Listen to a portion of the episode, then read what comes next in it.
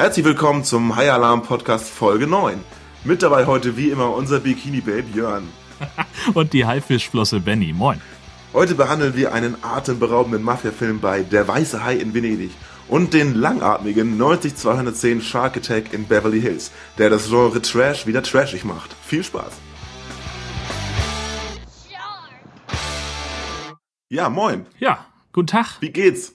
Ja, läuft, ne? Wir sind wieder mal da.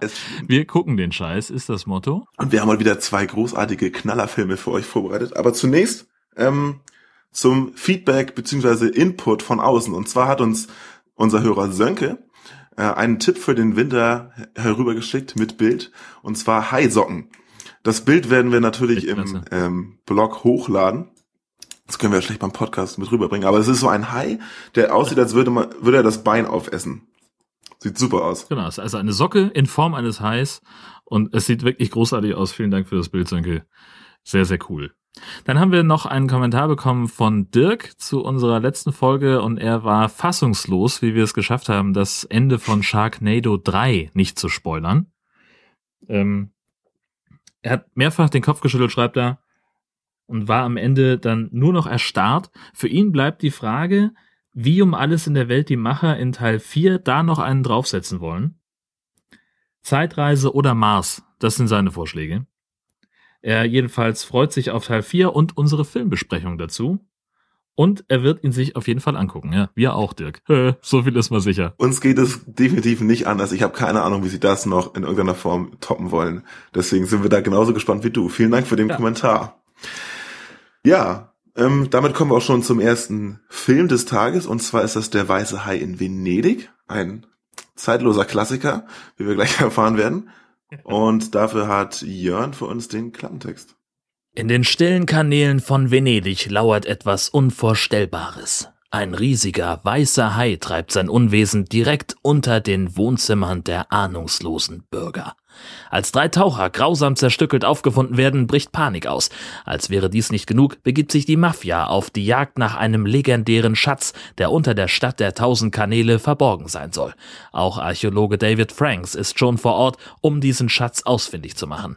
Dabei ist er auf der Suche nach den sterblichen Überresten seines Vaters, der bei seinem Versuch, den Schatz zu bergen, durch einen tragischen Unfall ums Leben gekommen sein soll.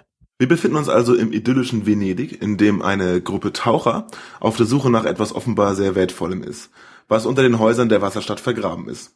Bösewicht Vito Clemenza beobachtet, wie die von ihm beauftragten Männer beim Ausführen seiner Mission von einem Hai attackiert werden und sterben. Unsere Hauptperson Dr. David Franks lehrt gerade an seiner Universität irgendwo in den USA, als er davon erfährt, dass sein Vater einer der verunglückten und bislang nicht aufgefundenen Forscher in Venedig war und beschließt daraufhin hinzureisen, um ihn zu suchen. Seine Freundin Laura begleitet ihn. Es hat einen Unfall in Venedig gegeben. Ist mein Vater in Ordnung? Zwei seiner Kollegen starben bei dem Tauchgang und er wird vermisst. Was ist passiert? Es sieht nach einem Schiffsschraubenunfall aus. Ich hätte ihn abhalten müssen. Dein Vater hätte sich nie abhalten lassen. Ich fahre besser dorthin. Okay, David, wir übernehmen natürlich deine Kosten. Halt uns auf dem Laufenden. Oh, David, ich hab's gerade gehört. Es tut mir so leid. Bist du okay?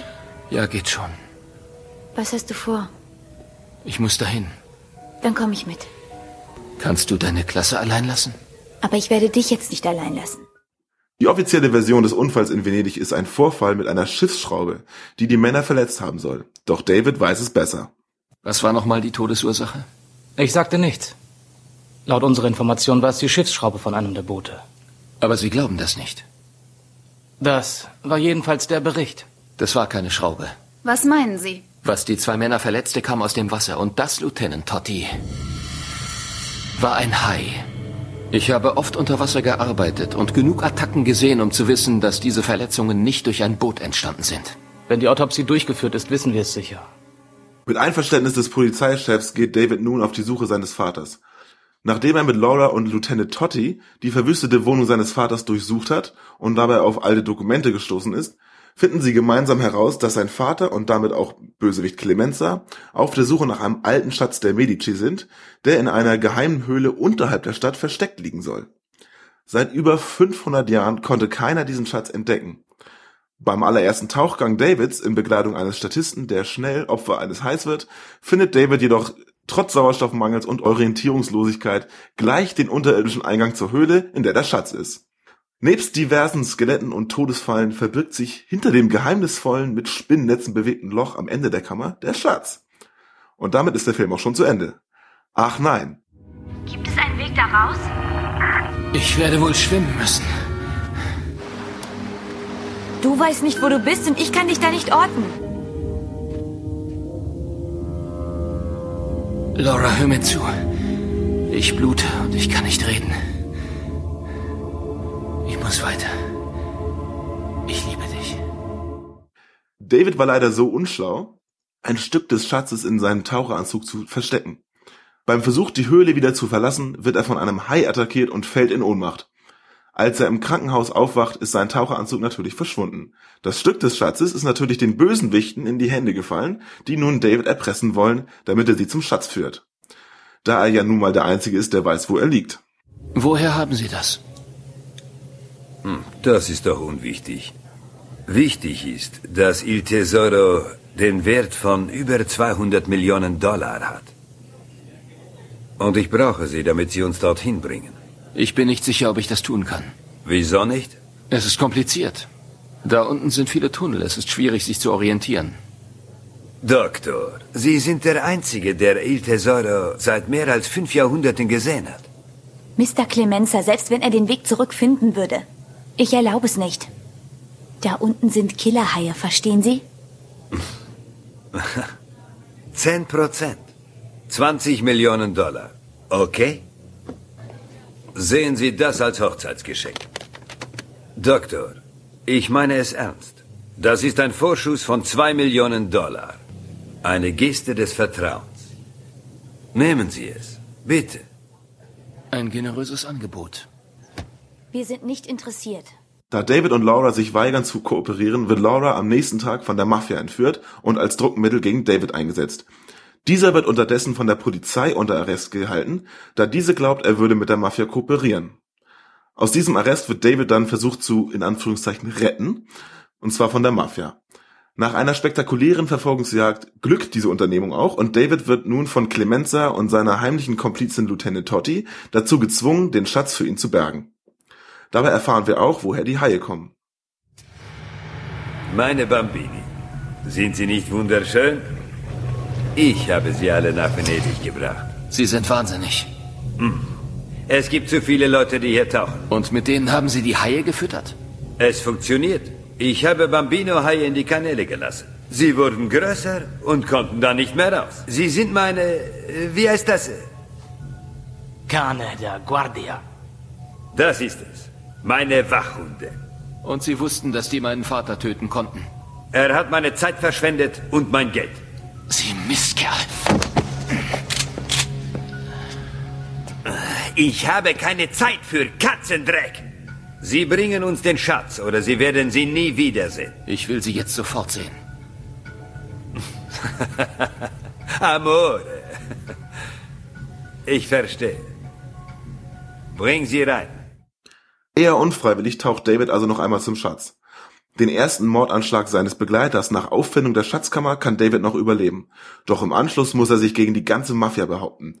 Kann er den Griffen der Mafiosi entkommen, seine Freundin retten und die korrupte Polizistin überführen, oder gibt es noch eine ungeahnte Wendung?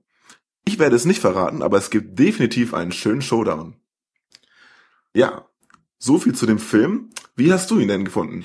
Also erstmal muss ich sagen, mit äh, der weiße Hai in Venedig, das Meer ist nicht genug, hat bei hat gewissermaßen meine meine Liebe für die Hai-Filme angefangen. Ähm, denn ich hab, ich war irgendwie in der Videothek und war ziellos auf der Suche nach irgendwas und sah dieses Kleinod im im Regal stehen. Und damals, ich muss sagen, ich war einfach zu geizig. Ähm, ich glaube, es sollte irgendwie vier Euro kosten, den auszuleihen für drei Tage. Und ich wusste, wenn ich diesen Film ausleihe, dann würde ich ihn nicht erst nach drei Tagen zurückgeben. Und ich würde ihn zumindest auch nicht mehrfach sehen wollen. Denn das ist für mich so immer die Voraussetzung gewesen damals, äh, dass ich gesagt habe, okay, ich gucke den dann mehrfach so, ne, damit ich irgendwie noch ein paar Details finde oder guck mir die Extras an oder sowas. Du willst einen Film das- in drei Tagen mehrmals gucken dann? Ja, sicher. Wenn ich vier Euro dafür bezahle und den drei Tage hab, ja klar, aber- bringe ich dann nicht am nächsten Tag zurück. Okay. So.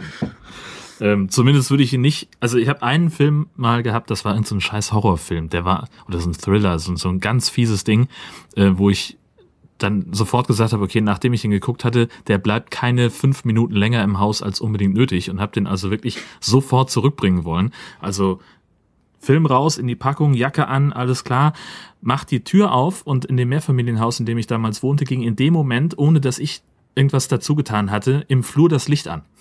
Und da war ich so, so geschockt, hat die Tür zugeschmissen, abgeschlossen und habe das Ding erstmal noch über Nacht doch noch liegen lassen.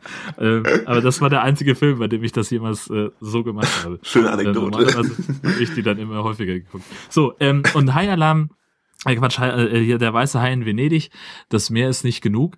Ähm, den habe ich dann, ja, als ich angefangen habe, Hai-Filme zu gucken, fiel mir der irgendwann wieder ein und äh, dann gab es den auf einmal nicht mehr unter dem Titel. Äh, der wurde dann nochmal veröffentlicht unter dem Titel Sharks in Venice, äh, weil offensichtlich jemandem aufgefallen ist, dass der Titel echt bescheuert Ja, ist. total. Vor allem der Untertitel. Das Meer ist Ja. nicht genug, es hat nichts mit dem Film zu tun. Ja. ähm, und dann muss ich halt einfach sagen, also der Film, also äh, ja, Herr Baldwin, äh, also den kennt man ja, das ist halt mal so eine, ein Film, der sich auch wirklich einen Star leistet. Naja, ehrlich sein? Mal. Also, sein Bruder ist deutlich erfolgreicher. Also von Ja, Stephen Baldwin hatte ich vorher noch nicht so viel gehört. Alec Baldwin ist ja doch recht groß und ihren Ah. Vater glaube ich auch. Aber Steven hat immerhin äh, Barney Geröllheimer gespielt. Oh, den Film habe ich nicht gesehen. Ähm, Selbst schuld. Das waren übrigens zwei. na, okay, mein Fehler. Aber ich habe den vorher noch nie gesehen. Aber es ist so ein, auch so ein Allerweltsgesicht eigentlich. Ja, das stimmt. Ähm, und sind wir ehrlich, also den Hai hätte es äh, für die Story eigentlich hier mal wieder nicht gebraucht. Nö, überhaupt nicht. Das wäre auch ohne Hai ein ganz cooler Mafia-Film gewesen. Ähm, so haben wir immerhin den, den, dieses spannungsgebende Element, äh, dass da auf einmal ein Hai aus und nichts auftaucht, an einer Stelle, wo man den jetzt auch nicht unbedingt erwartet. Ähm, und also insofern, Naja, ich mochte dann? den Film durchaus. Ja, gut, aber unter Venedig rechnest du jetzt nicht so richtig Nee, damit. Aber äh, ähm, ich habe auch bis zum Ende nicht verstanden, ob das mehrere waren, weil am Ende äh, sagt er ja, hier, ich habe hier mehrere kleine Babyhaie und sind da jetzt mehrere entkommen oder was? Sind das seine? Oder das habe ich noch nicht so richtig durchschaut. Das ist auf jeden Fall nur so ein Mini-Element, was nebenbei mitschwimmt. Ja. Sonst ist es, ha, mitschwimmt, Genau. nicht schlecht. ähm, auf jeden Fall ist er, genau, was du schon sagst, ob es jetzt ein Hai ist oder nicht, völlig egal. Das ist wahrscheinlich nur ein Genau. Aufriss, um den Film spannender zu machen und ein Bild fürs Cover zu haben.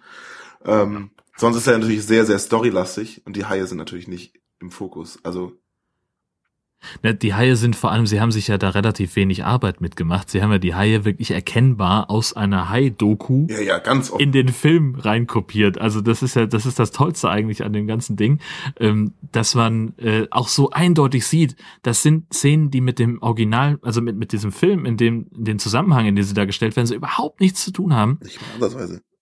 Bis auf diese paar kleinen äh, Sachen, wo sie dann wirklich mit CGI arbeiten mussten, wenn der, der Hai so in den Kanälen von Venedig auf einmal irgendwie so einen, so einen traditionellen Gondoliere zerkaut oder was. Ähm, da ging's halt nicht anders. ja, das ist eine geile Szene.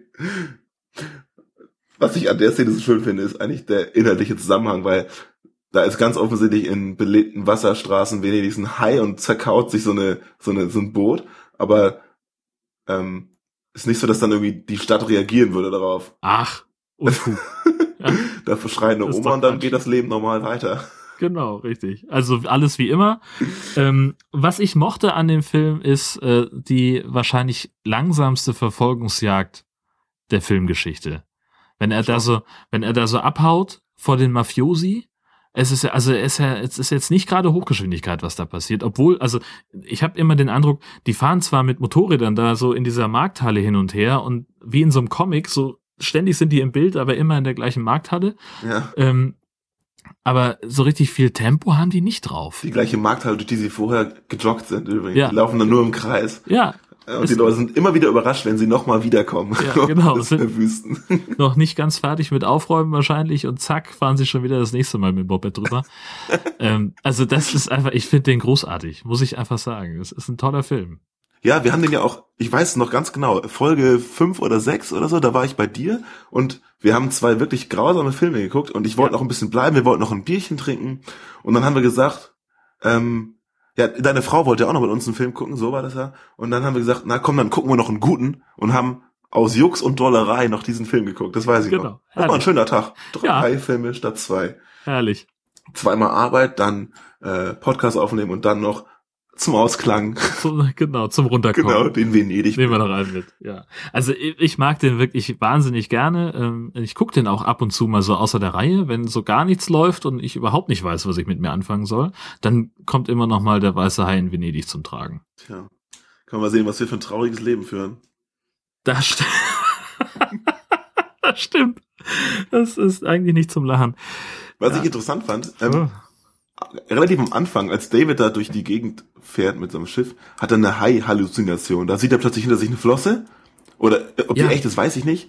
Und dann ist sie wieder weg. Aber das wird nicht weiter erklärt, warum das passiert ist. Oder aufgegriffen oder sonst was. Nö, warum auch?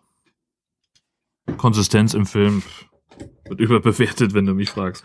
Nein, das ist, ähm, ja, also ist halt so, so ein weiteres dramatisches Element, um schon mal so ein bisschen die Vorahnung auch darauf zu lenken. Und ich habe den jetzt schon eine ganze Weile nicht mehr gesehen. Ähm, aber wir sehen ja nicht, woran die ursprünglichen Taucher sterben, oder? Na doch, man sieht schon den Hai kurz. Ach so, dann, ach, stimmt, das sind das nicht. falsch. Ähm, dann habe ich ihn falsch in das Erinnerung. Beste am Film ist uns ist gestern mal, also ich hatte gestern einen Kumpel da, mit dem ich das geguckt habe. Also ich musste den Film noch gucken und der war halt da, deswegen musste er das über sich ergehen lassen. Beide Filme übrigens. der arme Kerl Sehr gut. trägt für sein Leben. ähm, und dem ist es auch, dem ist das gleiche aufgefallen wie uns damals, als wir uns aus Jux und Dollerei den Film angesehen haben. Und zwar alle Taucher reden permanent miteinander, aber haben immer das Sauerstoffgerät im Mund. Man sieht wirklich die Einstellung von nah dran. Du siehst dieses Genau. mundfüllende Ding und ein paar Blubberblasen, aber du hörst sie klar und deutlich miteinander reden. Wenn man, wenn einem das einmal Ja. aufgefallen ist, dann ist das so witzig, wenn man sich das anguckt. Du kannst es dann auch, kannst es dann auch nicht mehr nicht sehen. Das, das Genau, geht dann auch nicht mehr. Can't be unseen. Genau. Genau Richtig. sowas ist das. Und das ist so ulkig. Weil man merkt es am Anfang gar nicht. Man denkt so, ja, die reden miteinander und dann achtet man da mal drauf. Das ist zum Schießen. Ja. Also das ist wirklich. Haben die sich da nichts, haben die sich da keine Gedanken drüber gemacht, gemacht oder was? Ja, muss ja. Die hätten doch zumindest irgendwie, irgendwie so Also, Zeichensprache und dann mit Untertitel oder so. vielleicht fanden sie ausgerechnet das albern. Aber also grundsätzlich, es gibt ja Tauchermasken, äh, die das ganze Gesicht bedecken, wo man sich dann tatsächlich auch unterhalten kann. Also es ist ja nichts, ähm, nichts Ungewöhnliches. Aber offenbar waren die nicht im Budget oder keine Ahnung, ob das auch Stockmaterial war und sie hatten nichts anderes. Die Nee, Möglichkeit man sieht ganz ja deutlich, dass das auch der ähm, Stephen Baldwin ist, finde Okay, ich. ja. Ist, also am Gesicht, so erkennt man das schon. Ja. Ach, keine Ahnung. Vielleicht Aber sind es auch alles Fall. Telepathen, das läuft alles über Gedankenübertragung. Ja, kann sein. Oder, ja, weiß ich nicht. Oder die Text haben sie vorher gesagt und dann nur auf so einen Knopf gedrückt und Aufnahme abgespielt. Genau. Nee, die interagieren ja sehr spontan. Also das ist natürlich, gerade die Unterwasserszenen sind sehr actionreich. Mhm. Und je, jeder Taucher stirbt bei der ersten Berührung des Hais. Bis auf David, der kann so richtig eine, so eine Furie an Haibissen überleben. Überhaupt kein irgendwie. Problem, ja. Und dann ist er bewusstlos und dann lässt ihn der Hai anscheinend in Ruhe, weil er hat's überlebt. Ähm, ja, der ist aus echtem Holz geschnitzt, der Typ. Ja. Taffer Bursche. Ist so. Ja, aber wie du schon sagst, ein richtig schöner Film. Ich mochte ihn auch. Also der ist unterhaltsam. Man würde ihn nicht als High-Trash-Film gucken, glaube ich. Ähm, nee, glaube ich auch nicht. Ähm, und ich bin mir noch nicht mal sicher, ob der es wirklich, sagen wir mal, zu den Schläferz äh, schaffen würde. Ist den schlechtesten Film aller Zeiten Nee. auf Tele 5. Äh, Richtig. weiß ich nicht. Sehe ich irgendwie nicht. Dafür ist er nicht abgefahren, bescheuert genug. Nee, genau, da hat er auch irgendwie zu viel Handlung, die tatsächlich aufeinander aufbaut. Ja. Und irgendwie logisch ist. Und nachvollziehbar, Naja. ja. Ja. Ja. Naja.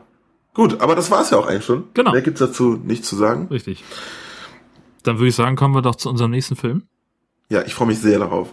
So, das ist so ein, das ist so ein echtes Kleinod ähm, der der High Trash Kunst. 90210 Shark Attack in Beverly Hills. Das alleine muss man ja schon mal einen Moment sich setzen lassen. Und wenn man das Ganze dann umdreht, das habe ich eben erst gesehen, durch, äh, nachdem ich mir das irgendwie fünfmal äh, in der Hand umgedreht habe, das Cover, ähm, steht hier unter anderem auch knackige Girls, dicke Möpse und trashiger Monsterspaß. So, da kommen wir schon mal, wissen wir ungefähr, wo es hingeht. Auf dem Cover ein riesengroßer Hai, ähm, ein Ortsschild von Beverly Hills, Palmen, ein Surfer, alles überflutet, drei Bikini-Babes tatsächlich. Ähm, aber, naja. Wir werden dazu, Dazu kommen. mehr später. Genau, wir werden noch dazu kommen. Erstmal der Klappentext, Benny. Ein paar junge, hübsche Meeresforschungsstudenten aus Beverly Hills beziehen eine Villa in Malibu, um Studien an den lokalen Stränden vorzunehmen. Doch nach und nach kommen Studenten aus der Gruppe um, getötet durch Wunden, wie sie nur von Haibissen vorkommen können. Doch wie ist das möglich, wenn die Villa eine halbe Meile vom Meer entfernt ist? Ja, das war's schon. Hier haben wir also endlich mal einen Film, der äh, den Film, also den, den, den Klappentext, der den Film nicht im ähm, schon komplett verrät. Ähm, tatsächlich äh, hat er auch nur sehr marginal mit dem Film zu tun. Ähm, es geht eigentlich mit einem sehr langen Vorspann los. Und danach sehen wir dann eine kurze, schockierende Szene am Pool. Ein Mann scheint tot zu sein, ein Mädchen steht daneben und eine ältere Frau bricht mitten im Satz ab und schreit, bevor wir die Szene so richtig erfassen können, Rückblende. 24 Stunden zuvor. College-Studenten beziehen ein Haus. Zu sechs sind die da mit ihrer Lehrerin Mrs. Vanson zu einer Meereskunde-Exkursion. Die ersten beiden, die ankommen, die ziehen sich erstmal gemütlich zum Pimpern in eins der Zimmer zurück, während die nächsten Klassenkameraden sind langsam eintrudeln. Und trotz eindeutiger Vögelgeräusche kommt das Strebermädchen Jazz in das Zimmer des Pärchens Marcy und Bryce, als die beiden gerade ebenso fertig sind. Das ist wirklich mein erstes Highlight in dem Film und es klingt ungefähr so. Ah, Das ist genau das, wovon ich gesprochen habe. Ich verstehe dich, Schatz. Das war außerordentlich. Es war also außerordentlich? Sag ich doch. Natürlich. Ich bin dein Mann. Oh, sehr nett. Oh, das tut mir leid.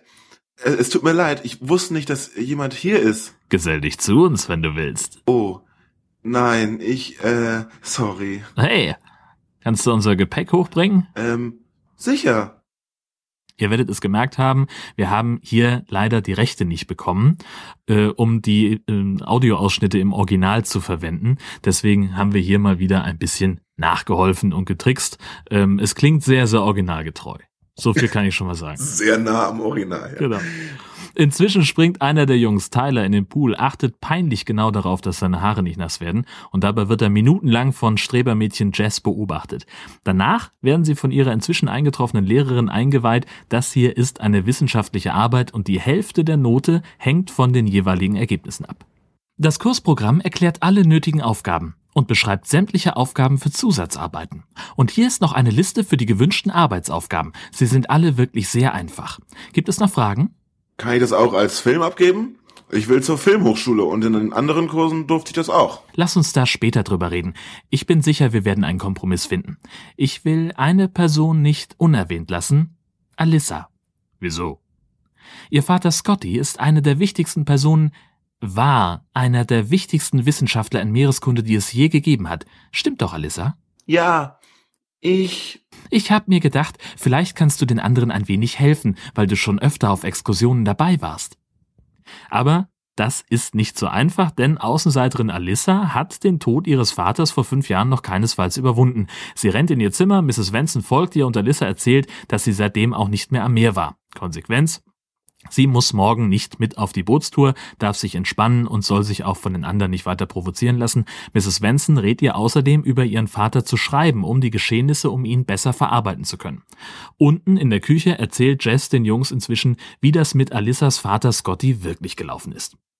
Ich hatte keine Ahnung, dass Alyssas Dad tot ist. Eigentlich weiß ich überhaupt nichts über sie. Also, wie ist er gestorben? Erzähl's uns. Er fand einen Stamm Eingeborene direkt an der Küste von Mexiko. Angeblich verehrten diese Eingeborenen einen riesigen weißen Hai, der dort im Meer jagte. Das ist eine tolle Geschichte. Gut, erzähl weiter. Ja, bitte. Erzähl schon. Scottys Art war es, solche Kulturen ihrer Talismane zu berauben. So wie Cortez und die Azteken? Nicht in diesem großen Stil, nein. Cortez zerstörte mit seiner Habgier und seinen Waffen ein ganzes Imperium. Hingegen Scotty stahl Gegenstände und verkaufte sie. Nicht schlecht. Und was ist mit dem Hai? Also, Scotty gewann das Vertrauen des Stammes und sie erzählten ihm, wo er den Hai finden konnte. Er organisierte eine Jagd für ein paar reiche Fischer und die töteten den weißen Hai. Abends schleicht sich Tyler ins Zimmer von Mrs. Vanson und weil es leer ist, völlig logisch, stellt er sich erstmal unter die Dusche. Mit Großaufnahmen von seinem muskulösen Körper, die man in der Form ja sonst nur von Duschszenen mit Frauen kennt. Gut, der Bursche war auch seit der Nummer im Pool auch nicht mehr nackt, es wurde Zeit. Und natürlich kommt früher oder später Frau Lehrerin ins Zimmer, in Zeitlupe zu Pornomusik und sie beobachtet ihn minutenlang und dann auf einmal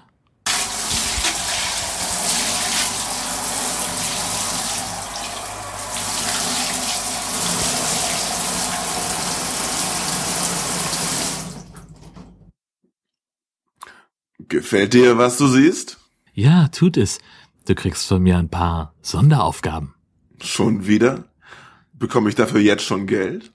Du kriegst deins, wenn ich meins kriege. Und wir halten uns an unsere Abmachung.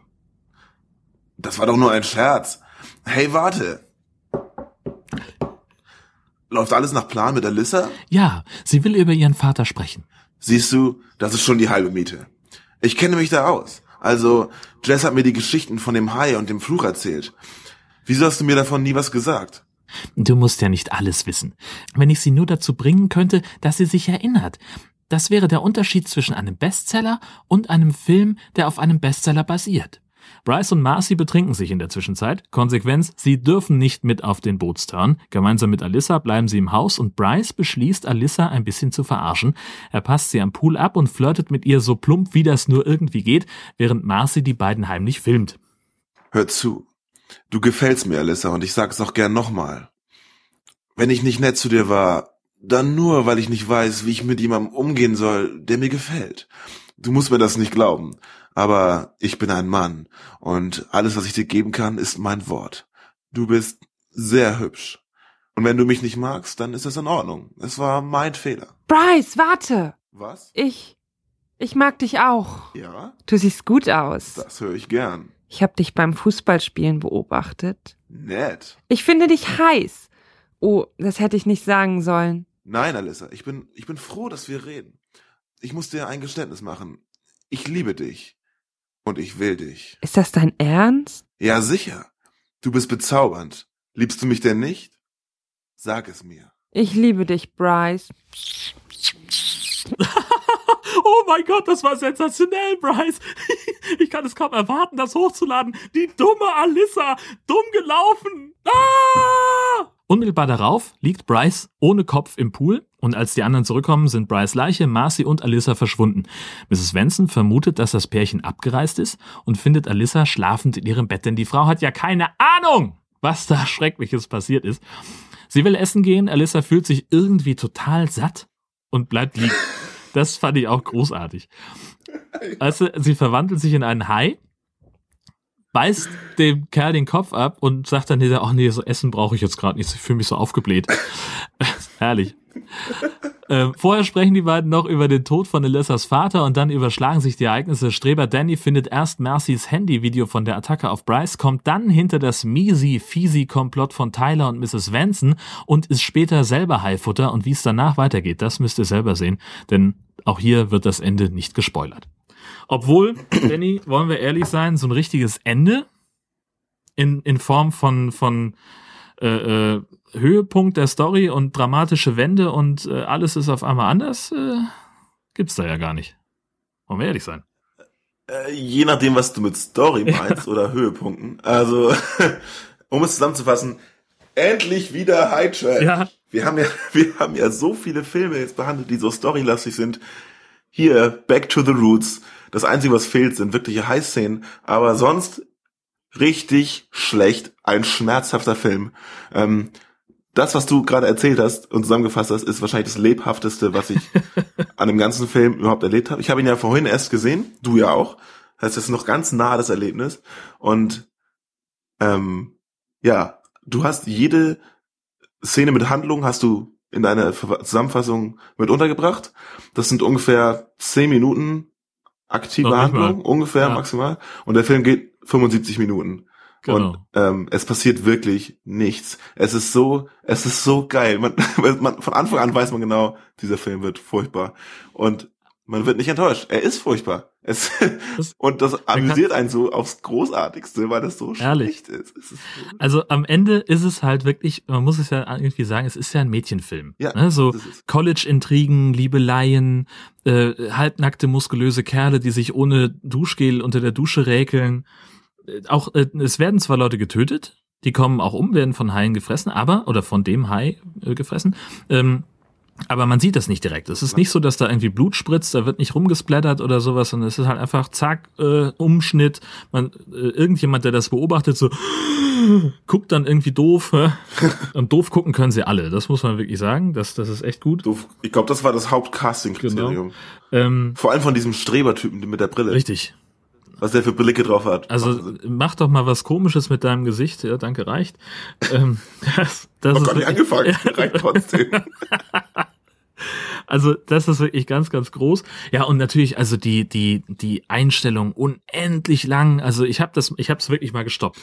Es gibt da so eine Szene, da kommt Mrs. Vanson aus dem Haus, geht zum Pool, meckert Bryce und Marcy an und geht wieder zurück. Ja, und die halten alles. gnadenlos drauf mit der Kamera. Diese Frau kommt aus dem, aus dem Haus, geht die Treppe runter, durch den Garten, die Treppe wieder hoch zum Pool. Dann kommt der erste Schnitt und in der Zeit vergehen 25 Sekunden. Dann schneiden sie hin und her bei dem Gespräch so, hm, hm, ihr sollt nicht immer vögeln, macht mir keinen Ärger. Übrigens, das Essen ist fertig, ihr könnt jetzt kommen. Und er pumpt dann auch noch ein bisschen rum, dann geht sie wieder zurück und wir sehen, wie sie die Treppe runtergeht, am Garten, äh, Haus längs, Treppe hinten wieder hoch und durch die Tür. 23 Sekunden. Diesmal war sie ein bisschen schneller.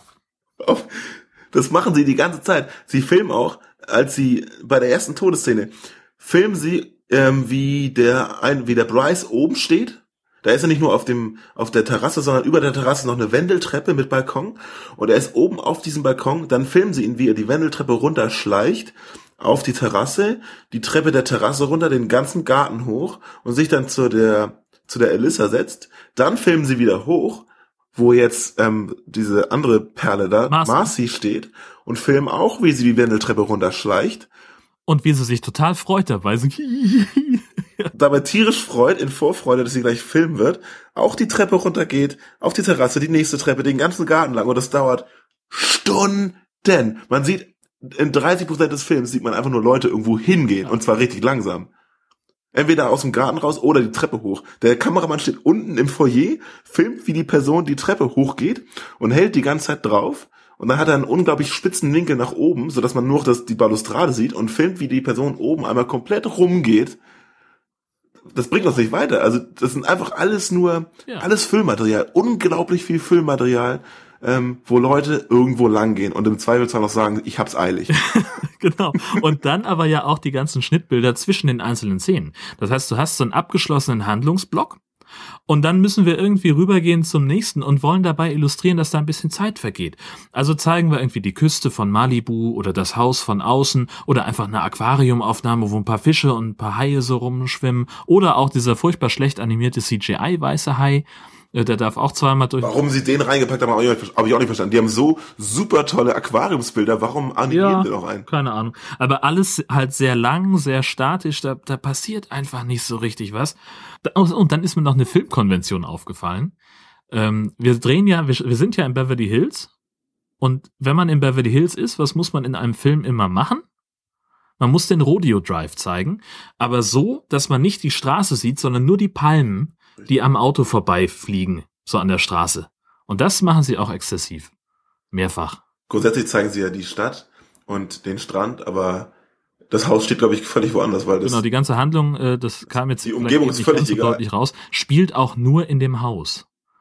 Also dann heißt es immer so, ja, hier Ja. sind wir in dem Haus und yay, alles super, ole ole. Und morgen machen wir unseren Bootsausflug und man sitzt schon davor als Zuschauer und reibt sich schon die Hände und sagt, alles klar, morgen geht's aufs Boot, Bikini Babes, Hai-Attacke, viel Blut. Aber schade, ist nicht. Wir bleiben schön in dem Haus und drumherum. kommt keiner mit. Wo du sagst, Bikini Babes, es gibt kein Bikini Babe. Es gibt da, ähm, ich glaube, es spielen vier Frauen mit, eine davon etwas älter, die Lehrerin. Und die sind alle drei von den Jungen sind auf dem Cover drauf im Bikini, aber sie haben alle kein Bikini an. Ähm, man sieht zwar nackte Haut, aber das sind alles nur Männer. Das ist im Prinzip wirklich ein Softporno für Frauen. Gerade die beiden Szenen am Anfang, wo der eine Typ, äh, wie heißt er, Danny oder so, sich aus sich ausziehen darf vor der Kamera, dann im Pool schwimmt und dann sieht man ja, wie diese Streberfrau da, Nancy oder wie auch immer sie heißt, Jazz. Jess, danke, ähm, am Fenster steht und ihn beobachtet und äh, sich auf die Lippen beißt. Und dann wechseln diese beiden Szenen fünf Minuten lang hin und her, wie er unbeholfen im Pool schwimmt und sie da am Fenster steht. Füllmaterial, Füllmaterial, Füllmaterial.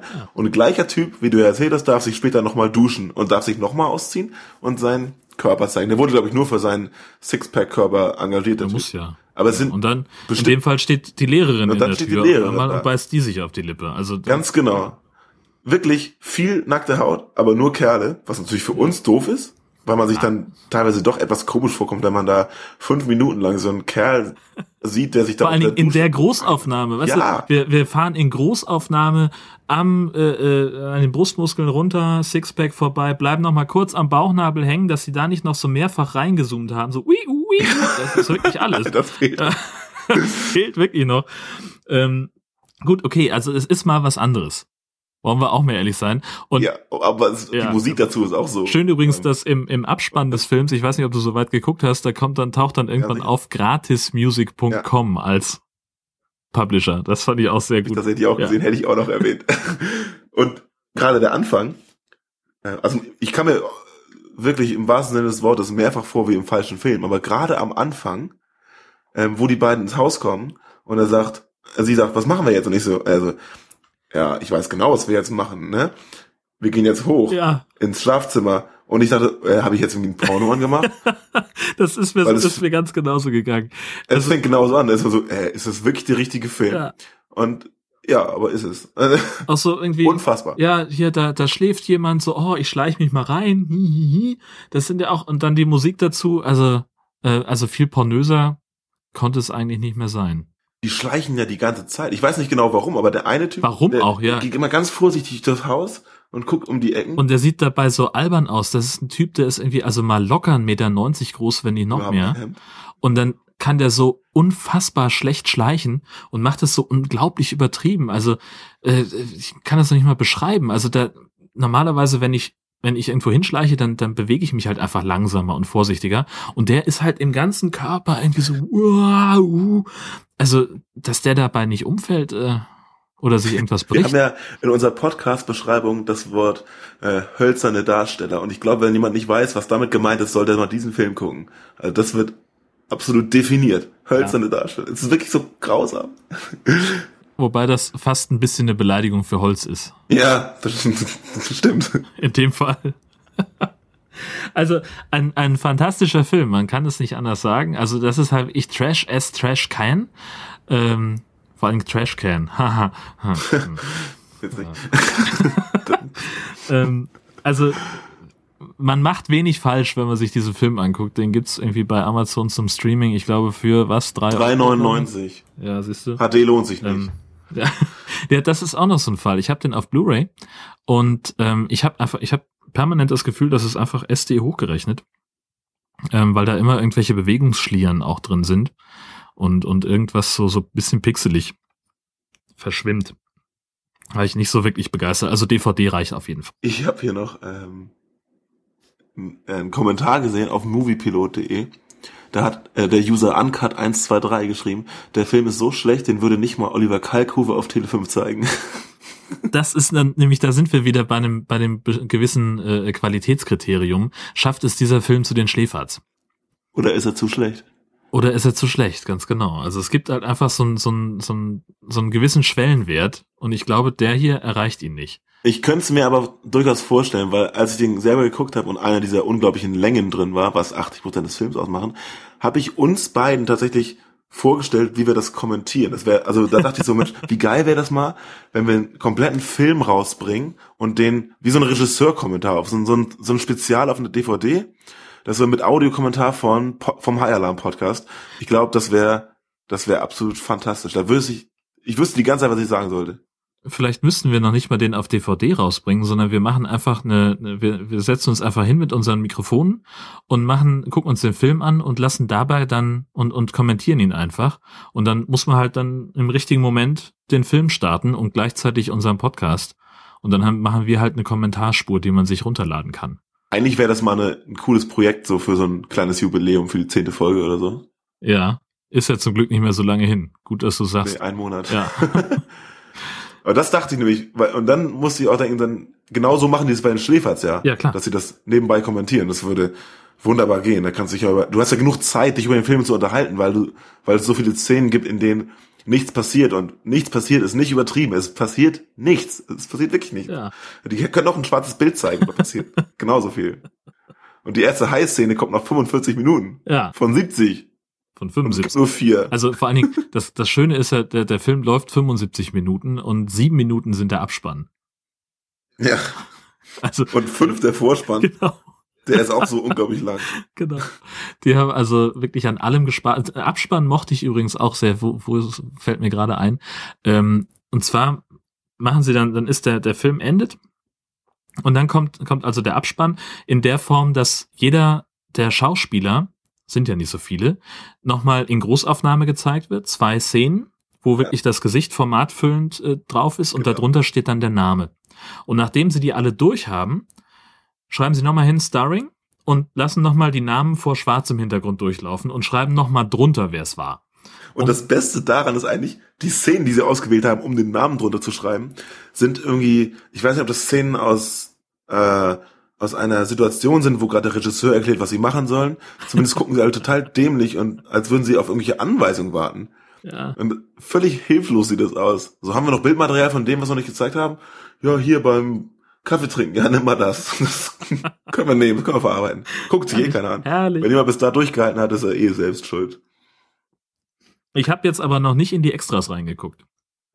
Es gibt auf der Blu-ray noch Extras Oh und ich wüsste gerne, was das Extended ist. Version. Ja, genau. Genau. Ich, ich werde das noch, ich werde das noch nachtragen in der nächsten Folge. Ich schreibe mir das auf und werde jetzt gleich nach der Aufzeichnung noch mal einmal kurz gucken, was die Extras sind. Denn das interessiert mich dann jetzt doch. Ähm, ich hatte mal vor vor Jahren ähm, habe ich mit einer Freundin Alien vs Predator geguckt. Und das war halt auch so ein Film, den wir uns von der Videothek geholt haben. Und da stand dann irgendwie draußen, ja, hier zwei DVDs wegen Extras, hu, hu, hu. Dann haben wir halt erst die, die Kinofassung geguckt und haben dann gesagt, alles klar, ja, war in Ordnung, gucken uns mal an, was es noch an Extras gibt. Und stellt sich raus, auf der zweiten DVD war dann nur noch mal der Film in der, im, im Director's Cut oder sowas. Und der war drei Minuten länger. Wow. Das hat sich so überhaupt nicht gelohnt. Also wir haben den dann natürlich nicht nochmal geguckt. Was, warum auch? Ähm, aber das war halt alles, was es an Extras gab. Und möglicherweise ist das hier unter Umständen ähnlich. Aber ich weiß es nicht. Ich Ich werde weiß auch nicht, was man da an Extras machen sollte. So Making of oder so zeigen sie ja. Im Film. das, das ist ja der Film. genau. Verpatzte mir Szenen. fällt noch was ein, mir fällt noch was ein, mir fällt noch was ein. Oh, jetzt kommt noch was. Eine super Szene, wo ich lauthals lachen musste. Ähm, du weißt doch, wo dieser Nerd ähm, die beiden Bösewichte mehr oder weniger be- bespitzelt, ne? Ja, Da versteckt er sich hinter diesem kleinen Busch.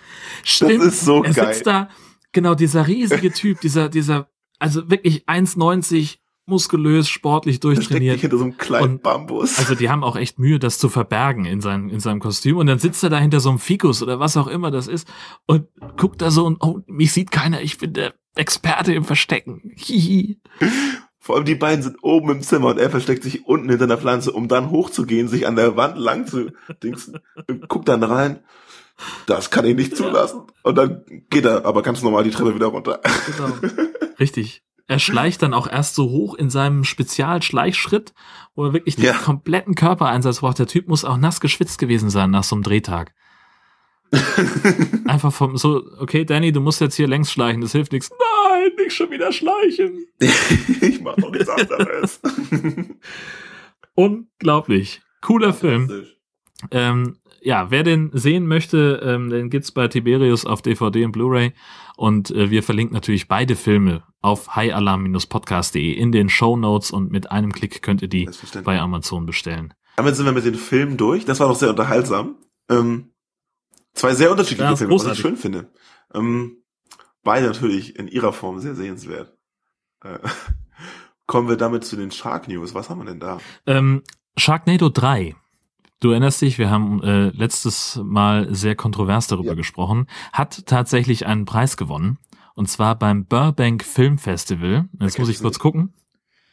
Ähm, in der Kategorie Bester Film, Sci-Fi, Horror, Fantasy, Thriller oder Feature. Das ist also das, das Sammelbecken. Wollte ich gerne wissen, wer da noch nominiert war. Ähm, aber okay, herzlichen Glückwunsch dazu. Ich meine, es ist ja auch, wir sind ja nachher zum Schluss gekommen, dass er so schlecht gar nicht ist. Er ist einfach nur übertrieben und überrissen. Ähm, aber actionreich und so ist er ja. Kann man nichts, Genau. kann man nicht anders sagen. Ähm, Ja, und Dann gab's eine News, die wir auch schon äh, getweetet haben, die wir sehr schön fanden. In diesem Jahr sind nämlich mehr Menschen beim Selfie-Fotografieren gestorben als durch Haiattacken. Also nehmt euch vor euren Smartphones in Acht und nicht vor den bösen Haien. Wir haben da auch einen Genau. äh, Link zu, den werden wir natürlich in die Shownotes packen. Ähm, Na klar. das fand ich auch eine interessante Information. Ich wusste nicht, dass Leute beim Selfie machen sterben. Ähm, Ja, äh, offenbar äh, auf der Suche nach dem, nach dem besten Winkel, nach dem besten, nach dem besten Schuss, dann gucken sie nicht so richtig, gehen vielleicht noch einen Schritt zurück oder was und dann fallen sie irgendwo runter. Keine ich fände mal interessant, ob es Leute gibt, die beim Selfie machen vom Hai gefressen werden. Das wäre Das, das wäre wirklich ganz weit vorne. das wäre die Kombination aus beiden. Und dann ist auf dem Foto noch der Hai drauf. ja, genau. ja, das wird dann irgendwann aus dem Hai rausgezogen, das Handy, und dann Das ist mit einer Kettensäge raus. man so, dass das, genau, ja, genau. So wie man das halt macht. Wir kennen die Methoden. Von innen. Ja. Genau. Dann haben wir noch zwei Trailer, nämlich einmal äh, Three-Headed Shark Attack, der Film mit äh, Danny Machete Trejo, der am 30. Oktober, also jetzt äh, im- ab Veröffentlichungsdatum in zehn Tagen in die Läden kommt. Und zum anderen war es ein Trailer zu Shark Lake. Äh, da haben wir auch schon mal kurz drüber gesprochen, dass es diesen Film geben wird. Am 3. März kommt der raus, glaube ich, äh, mit Dolph Lundgren in der Das ist ja Hauptrolle. schon eine Größe. Ne? Ja, Also, ähm, ich freue mich. also Shark Lake finde ich auch das ist sehr spannend. Wegen Dolph Lundgren, der ist einfach so ein, der passt da irgendwie rein in das Genre. So ein kantiger Kerl. Freut Genau. mich drauf. Ähm, Three-Headed Shark Attack habe ich heute auf DVD vorbestellt und mich wie ein kleines Kind gefreut. Ja. Ähm, Also ich, äh, ja, ich freue mich auch wahnsinnig drauf. Also der erste war halt schon einfach eine Sensation. Ähm, Two-Headed Shark Attack. Und jetzt äh, ist ja auch der Untertitel Mehr Köpfe, mehr Tote. also das wird, äh, das wird ein, ein Meisterwerk werden, denke ich. Das glaube ich auch. Ja, die ähm, Trailer verlinken wir natürlich auch. Und hast du noch eine TV-Vorschau für uns? Ja, äh, wir haben, es gibt noch äh, eine Menge High-Alarm im Hm. TV, allerdings im Pay-TV. Und zwar alles auf Sci-Fi. Die sind aber gut, die zeigen echt viel. Ja, das stimmt. Ähm, Mega Shark vs. Colossus, haben wir letzte Folge drüber gesprochen, kommt am 21. Oktober um 9.55 Uhr morgens. Also, früh aufstehen morgen. Genau. Ghost Shark ähm, haben wir in Episode 1 hier besprochen. Der läuft an mehreren Tagen. 23. Oktober 2.45 Uhr morgens. 25. Oktober morgens um 6 und dann nochmal am 29. Oktober um 3.20 Uhr. Ich weiß nicht, was davon die beschissenste Zeit ist, aber Ghost Shark ist immer Der ähm, ist ganz weit vorne, auf jeden Fall. eine verpasste Nacht wert, auf jeden Fall. Und dann haben wir noch Three-Headed Shark Attack, gerade drüber gesprochen, am 12. November erstmals im Pay-TV zu sehen bei Sci-Fi um 20.15 Uhr Primetime. und dann nochmal am 15. November um 1.40 Uhr in der Nacht. Ähm, Finde ich spannend. Das ist so in diesem Genre ja relativ häufig. Veröffentlichkeits Veröffentlichungsdatum 30.10. Zum ersten Mal im Fernsehen am 12.11. Normalerweise vergehen dazwischen so gute eineinhalb Jahre. Naja gut, äh, das ist halt ein Film, den Sci-Fi mitproduziert hat. Ähm, Ja, also Asylum äh, macht diesen Film im Auftrag Trotzdem. von, von Sci-Fi. Ja, gut, aber ich meine, Ja. ah, okay, es ist Ja. Pay-TV, das ist klar. noch was anderes. Wenn er jetzt irgendwie bei, keine Ahnung, Ja. Sat 1 laufen würde, wäre das was anderes. Tele 5. Ist er wahrscheinlich nie Ja, laufen. ja, genau. Richtig. Ja, richtig. Äh, und dann haben wir die Ankündigung schon mal äh, gesehen von den äh, Schläferz-Kollegen. Die haben nämlich noch ohne Datum, aber für die Adventszeit schon mal angekündigt, dass sie Snow Sharks mit im Programm haben. Ich bin ja empört, dass es, dass sie bei den Schläferz vier Filme ankündigen und dann ist nur einer ein High-Film. Das finde ich ja doof. Ich wusste gar nicht, dass es andere Genres gibt, die auch so schlechte Filme produzieren. Ja, ja. Äh, Hauptsächlich Western. Ähm, und irgendwelche Kampfkunstfilme sind dann noch dabei und Gott. Knight Rider 2000. Wusste ich gar nicht, dass es Ja, davon einen Film gibt. wäre doch besser so, wenn er bei den Schläferz läuft. Wobei, das ist eigentlich nicht in Ordnung, dass wir das sagen. Wir reden Das stimmt. Monat über zwei High-Filme. Also, Also Material gäbe es. Das äh, wollen wir einfach mal ganz klar sagen. Und wir werden euch auch im nächsten Monat wieder mit neuem High-Film-Material beglücken. Und es wird ganz, ganz großartig werden. So viel können wir schon mal versprechen. In diesem Sinne schwimmt nicht so weit raus. Wir sagen danke fürs Zuhören und tschüss. auf Wiedersehen.